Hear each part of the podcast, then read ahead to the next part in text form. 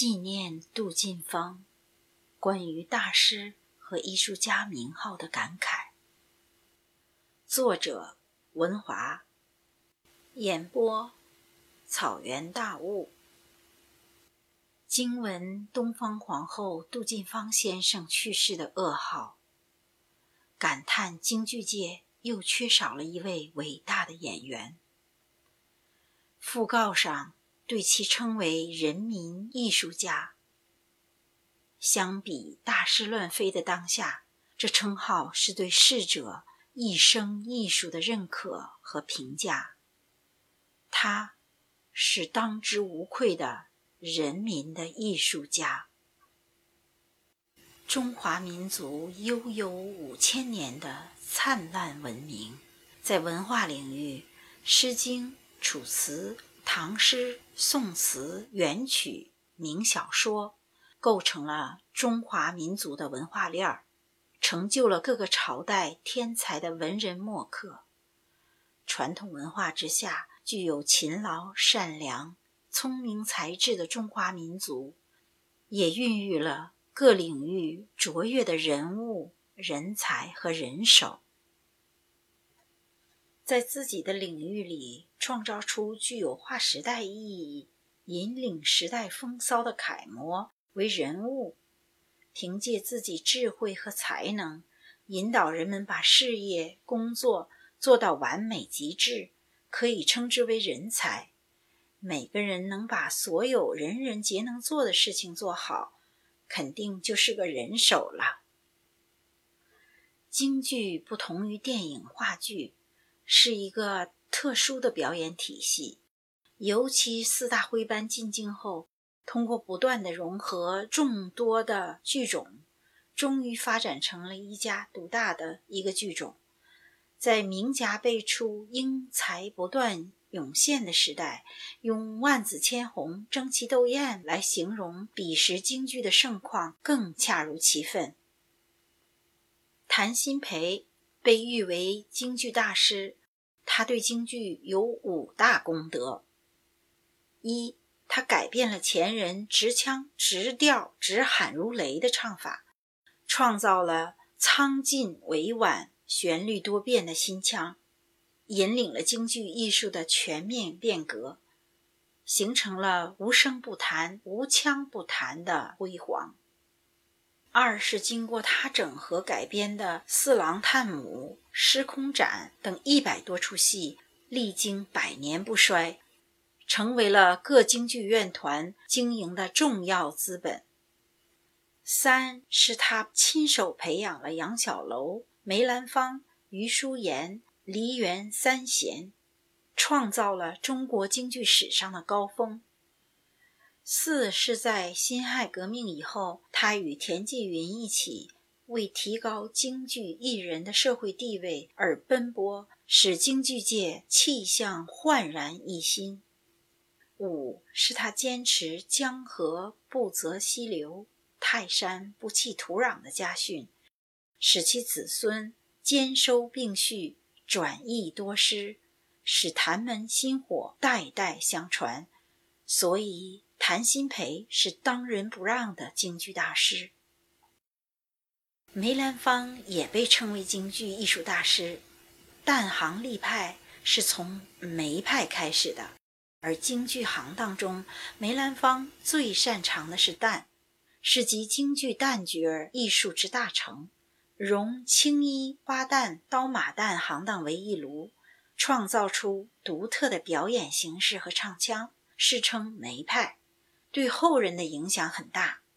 故梅兰芳是中国旦角创意立派的第一人，在服装、道具、化妆、头饰以及表演上的大胆改革，影响了后来旦角的表演形式。他对京二胡的使用。丰富了京剧演员演唱的感情，更加丰满乐队的声乐。他在演唱资料的收集整理方面，出版录制的唱片集、戏曲艺术片和文字资料是留给中国京剧的宝贵遗产。所以，梅兰芳也是无愧于京剧艺术大师的称号。杨小楼成为一代武生宗师的奥秘，是他自觉地运用武生行当的表演形式为剧情服务，为刻画人物性格服务，在扮演人物中创造出新的程式和手段。国剧宗师杨小楼以武生挑班唱戏二十六年，在京剧界空前绝后，开了武戏文唱的先河。以武生刻画人物，活赵云、活天霸，他的叫板、念白，连当街的小贩都模仿，更是影响了以后武生行当的发展。所以，武生泰斗杨小楼非大师莫属。建国后，李少春对传统戏进行了大胆的改革，无论服装、道具、表演形式，都有新的改变。尤其是取消了尖团字的使用，少用慎用上孔字。在文革开始之前，他已经创作了很多新戏，《满江红》《将相和》《大闹天宫》《野竹林》《白毛女》《红灯记》等。李少春也无愧于大师的称号。相比之下，四大须生、四大名旦不仅各有绝活儿。而且均是能引领未来、启迪后学的大艺术家、流派宗师。但老生戏谁能和谭鑫培比？武生戏谁能和杨小楼相提并论？旦角有谁能达到梅兰芳对京剧的贡献程度呢？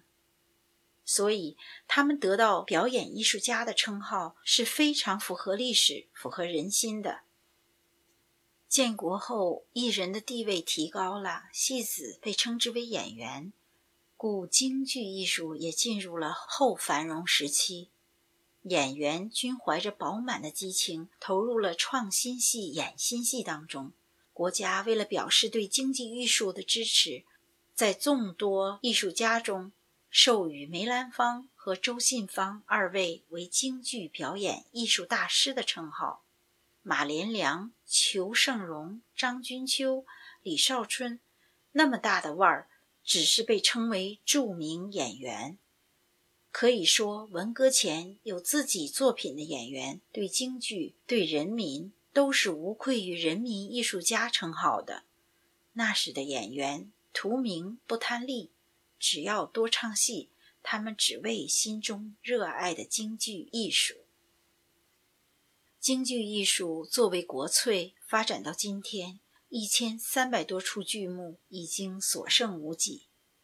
演出剧目少了，演员的绝活也绝迹了，表演艺术家却多了，仿佛一夜之间冒出来的。这些著名的表演艺术家，不知有什么著名作品问世。也不知是谁命名了这么多著名的表演艺术家的。上海东方电视台曾以京剧大师某某某为题材，宣传当今的一个当红的所谓大师。这个大师在天津被叫了道号，至今都不敢来天津演出，在上海败走麦城。给上海观众深深道歉，甚至还欠着上海戏迷三出大戏。也不知该大师为京剧的发展做出了什么惊天伟地的贡献，只是把京剧唱成京歌了吗？一个无知的媒体真敢捧，一个生猛的演员还真敢受。本来一个二路里子老生的演员。只是被掌握京剧界话语权的伯乐相中，愣是给推到一流老生堆里了。如今被无知的媒体捧成大师了，真是洛阳纸贵呀！当今京剧界多少年没拿出一个立得住的作品了，演员们没有创作出一个站得住的舞台形象，哪里来的大师、表演艺术家呀？著名京剧表演艺术家有什么著名作品吗？没有创作能力，只能演前辈的作品，只能是个演员，至多加个“著名”二字。才能经得住观众及历史的品评。再来看看咱们的东方皇后杜近芳为京剧艺术留下来的宝贵的舞台形象。她深得王派、梅派的艺术精髓，忠实继承了大量的梅派戏，特别是她的古典美与现代美相结合的艺术气质，形成了自己独树一帜的艺术特色以及风格，使京剧旦行表演进入了新的艺术境界。也为自己赢得了“小梅兰芳”的称号。杜近芳在一九五七年参加在莫斯科举行的第六届世界青年与学生和平友谊联欢节，获得两枚金质奖章和一枚银质奖章。由于多次赴世界各地成功的演出，不仅为国家争光，自己也获得了“东方皇后”的美誉。她和李少春。叶盛兰、袁世海合作，成功的创演了《白毛女》《野猪林》《柳荫记》《桃花扇》《白蛇传》《谢瑶环》等既有婀娜娇艳之美，又具刚劲坚实之力的舞台形象。红色娘子军吴青花的形象更影响了一代人。截止文革前，他每年上交国家的利润高达二十四万。并为国家培养了众多品学兼优的戏曲人才。再对比当今那些所谓的艺术家，一年国家要用多少钱来养着他们？说是为了保护国粹，可是你唱的是京剧吗？你用心揣摩人物剧情了吗？你的表演对得起观众对你的寄托吗？因为有了这些人的陪衬。更彰显杜近芳先生人民艺术家的艺术形象和他的艺术魅力。昔人已乘黄鹤去，此地空余黄鹤楼。黄鹤一去不复返，白云千载空悠悠。人民艺术家，东方皇后。希望你一路走好。